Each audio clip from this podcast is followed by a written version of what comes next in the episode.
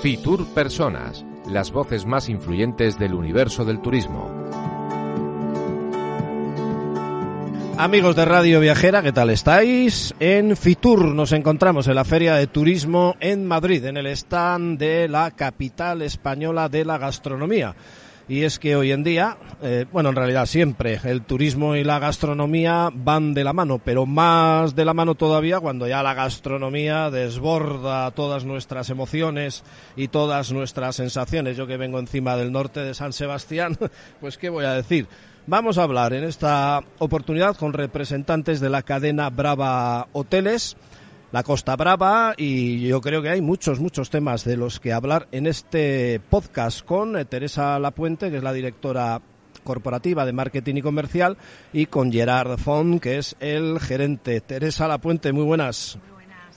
¿Qué tal por aquí en Fitur? Pues bueno, fenomenal. Este, yo creo que este año es un año imbatible, vamos, está lleno de... está, vamos, ha superado las expectativas y de momento muy bien.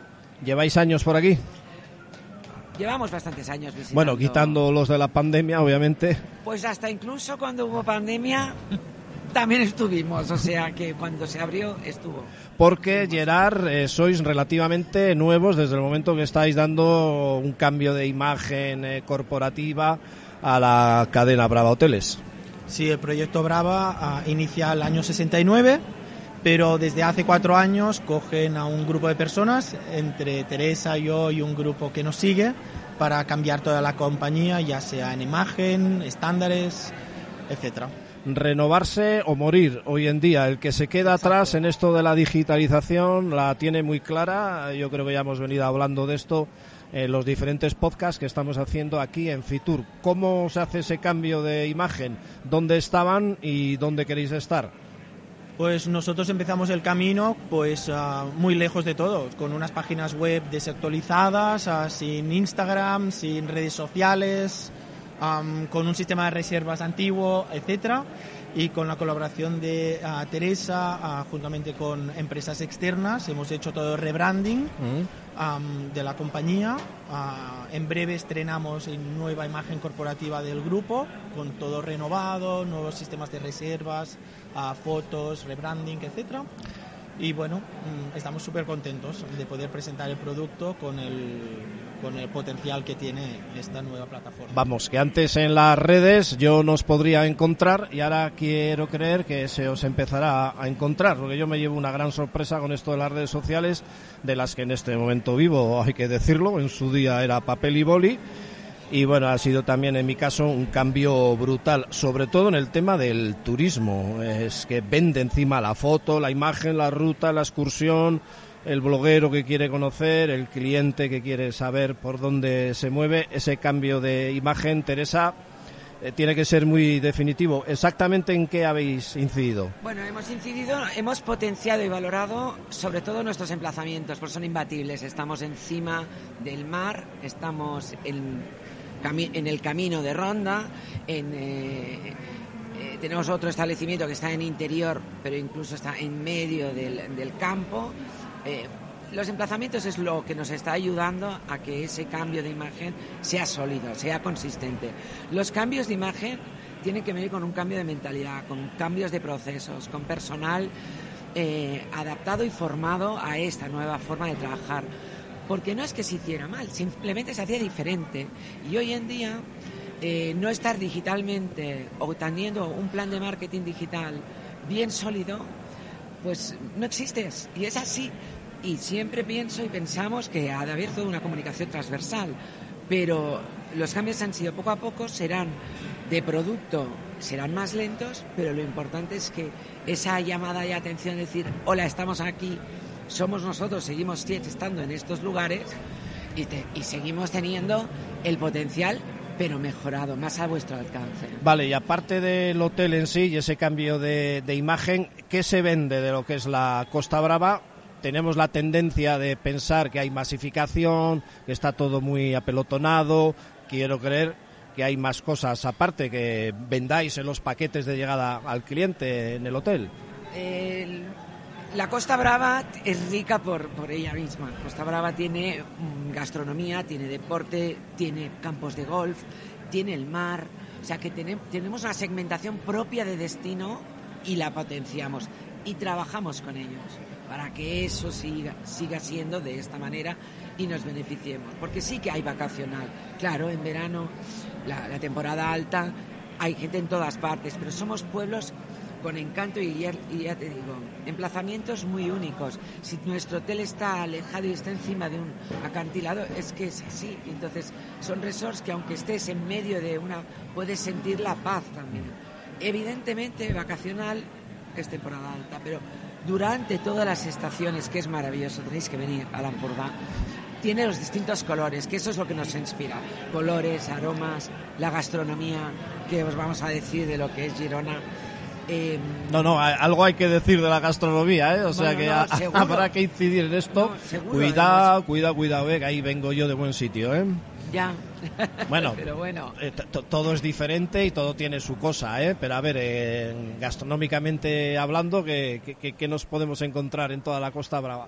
Pues gastronómicamente nos podemos encontrar todo tipo de restaurantes, desde restaurantes de estrella Michelin um, Roca, tienen tres establecimientos en, en Gerona. Y gastronómica, gastronomía muy auténtica, ah, muy de producto del mar sobre todo, tenemos una gastronomía rica del mar y bueno, es, una, ah, es un sitio donde poder ah, ver diferentes tipos de establecimientos, desde los más cuidados a los más informales, pero siempre con una mm, calidad a, mi, a mi entender, buena. Yo allí estoy enamoradito de un pueblito tranquilo, por lo menos cuando iba yo, ahora no sé, que es Tosa de Mar. Eh, vamos a imaginar que voy a algún, no sé si por ahí tenéis algún hotel cercano y si no en Tosa de Mar en los alrededores, pero yo llego al hotel y digo, a ver, no solo quiero estar en el hotel durmiendo, el playita, hotel, playita, quiero algo más. Ese algo más, ¿qué podría ser? A ver. Em, yo no voy a hablar de Tosa.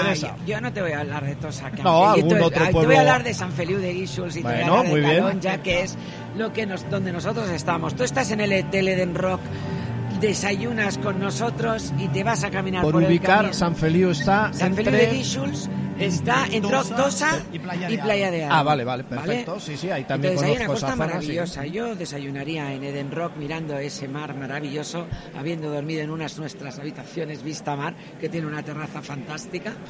Y luego de allí me bajaría por el camino de Ronda y acabaría comiendo en uno de nuestros restaurantes maravillosos que hay de pescadores con comida autóctona y platos típicos de pescador, como podría ser pues el restaurante Esa Marinada, es, son, es un restaurante, tenemos el Casateva, eh, son restaurantes donde trabajan muchísimo eh, el producto. Este camino de ronda que has dicho que me suena muchísimo. Eh, ¿Qué distancia podría ser? Estuve tentado de hacerlo en, en su momento. A ver, es que es muy largo. El camino de ronda empieza. Pueden ser. En Blanas y acaba en Porbeo, en Porbou. Pero de distancia o así, a ojo, más o menos, vamos, en un día no. Pues, son, más días.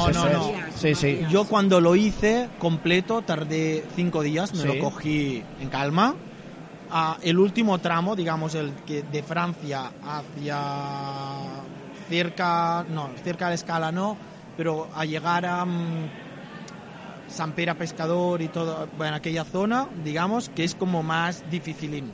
O sea, que no lo tienes... Sí, es que recuerdo que hubo un punto que estaba cerrado por algún desprendimiento o así. sí, y no pude, me rajé, me rajé al final, pero bueno, me lo apunto, ¿eh? Cinco ditas además, no, no está nada bueno, mal. Además, Cogiéndoselo uno con mucha calma. Claro, aprovechando... Bueno, bueno soy yo para hacer rutas con calma. Bueno, bueno, bueno, bueno, bueno. Fíjate que tenemos rutas ahí en el norte. ¿eh? Además tenemos pues también lo de la ferrata, ¿cómo has dicho? La vía ferrata. hay, un montón de vías ferratas para hacer, pero cerca de donde estamos nosotros, pues también. O sea, realmente... Y no nos podemos olvidar de todas las rutas que hay interiores también, que son todas las vías verdes, que son rutas ah, donde el mar no es protagonista pero son muy, muy, muy atractivas en toda la comarca de Gerona. Bueno, qué bien, la de cosas que han ido saliendo así casi sin quererlo, pues un verdadero placer que hayáis estado aquí con Radio Viajera. en esta Fitur que por lo que veo da para mucho, mucho juego. Así que muchas gracias Teresa, muchas gracias Gerard y que tengáis mucho éxito en ese cambio de, imagen de vuestra cadena de hoteles. Pues muchísimas gracias, un placer. Estos son los podcasts de Radio Viajera desde Fitur, aquí en la capital española de la gastronomía.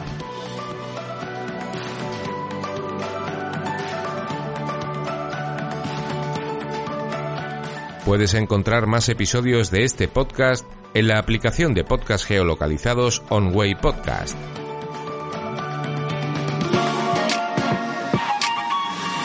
Descarga ya la aplicación móvil de Radio Viajera totalmente gratis, sin planes premium y con todos los podcasts geolocalizados. Los destinos contados por periodistas y bloggers de viajes en primera persona, para que no te pierdas ningún detalle en tu próxima escapada.